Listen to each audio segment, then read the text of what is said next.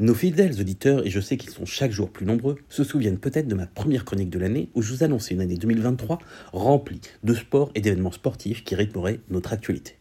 Et il faut dire que depuis le début de l'année, on ne s'ennuie pas.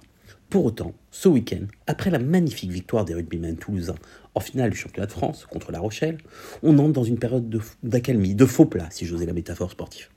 Oui, il y a le championnat d'Europe de basket, où les Françaises peuvent enfin l'emporter. Oui, il y a ce soir le match de l'équipe de France de football masculine contre la Grèce. Un mauvais souvenir pour les plus anciens. Oui, il y a aussi la draft en basket la semaine prochaine, où pour la première fois un Français, Victor Wembanyama, va être sélectionné en premier. Mais bon, tout cela n'excitera pas forcément le grand public. C'est le problème des années impaires.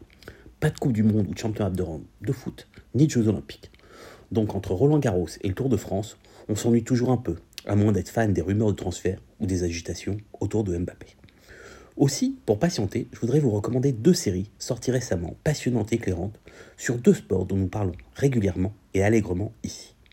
La première est consacrée au football et au projet heureusement échoué de Super League, qui avait agité le monde sportif et politique début 2022.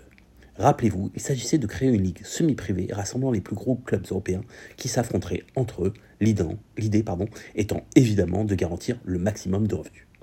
Dans une série en quatre épisodes, la genèse de ce projet, son lancement et son échec sont présentés en détail et on comprend mieux à la fois les mécanismes qui ont poussé à une telle entreprise et les ressorts qui ont abouti à son rejet massif. Sans parti pris ni, ni manichéisme, Super League, la guerre du football, tel est son titre, nous permet sur Apple Plus de mieux comprendre le sport numéro un au monde et l'avidité qui y règne. De son côté, Netflix vient de sortir une série consacrée au Tour de France. Inspirée évidemment de Drive to Survive, la série qui a révolutionné la Formule 1, au cœur du peloton permet de comprendre les stratégies d'équipe, les tactiques individuelles, en suivant plusieurs équipes en amont du tour, dans leur préparation, jusqu'à l'arrivée sur les Champs-Élysées.